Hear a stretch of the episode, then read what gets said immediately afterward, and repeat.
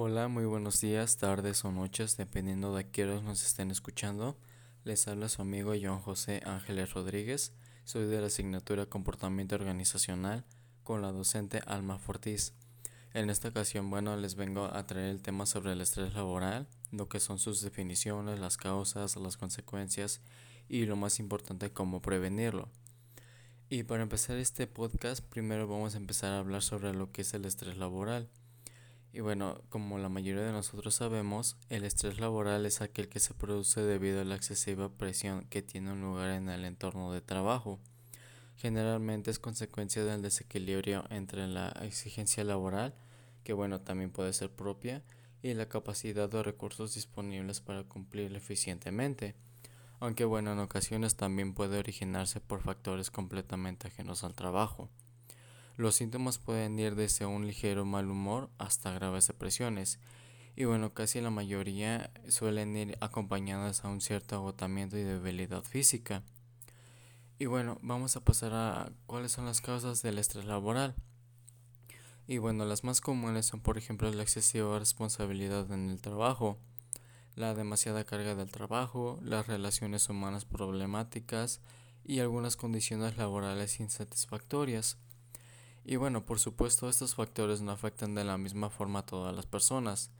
Pueden existir individuos que pueden soportar perfectamente una gran carga de trabajo y sin embargo no son capaces de sobrellevar una gran responsabilidad.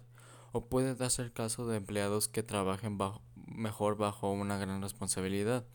También, bueno, existen las personas que son capaces de sustraerse y no dejarse afectar por un mal ambiente entre compañeros mientras que, por ejemplo, para otros esta situación puede volverse insoportable. Y bueno, ¿cuáles son las consecuencias del estrés laboral? Eh, desde el punto de vista de las personas afectadas, el estrés laboral puede ocasionar enfermedades y patologías, problemas motores y cognitivos, trastornos variados que pueden ser desde inmunológicos hasta sexuales y algunos trastornos psicológicos graves que en ocasiones pueden llevar al suicidio. Y bueno, desde el punto de vista de las empresas, el estrés laboral es un elemento a tener muy en cuenta, ya que bueno, como sabemos, sus factores también pueden ser muy graves.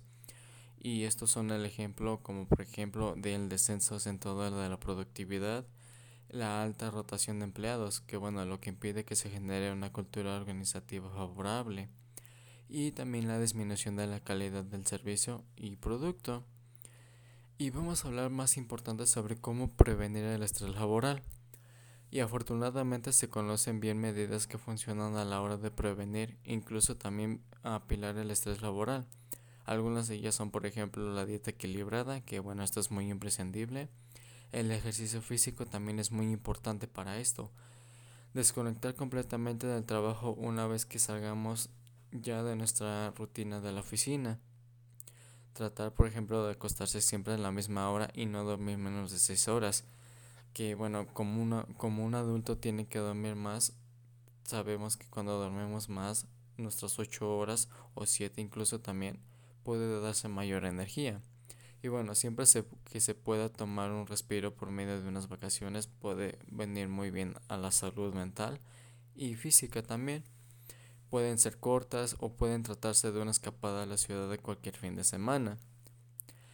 Y bueno, como hemos visto anteriormente, las graves consecuencias que para las empresas puede significar que sus empleados sufran de estrés laboral puede resultar vital en el buen funcionamiento de la empresa.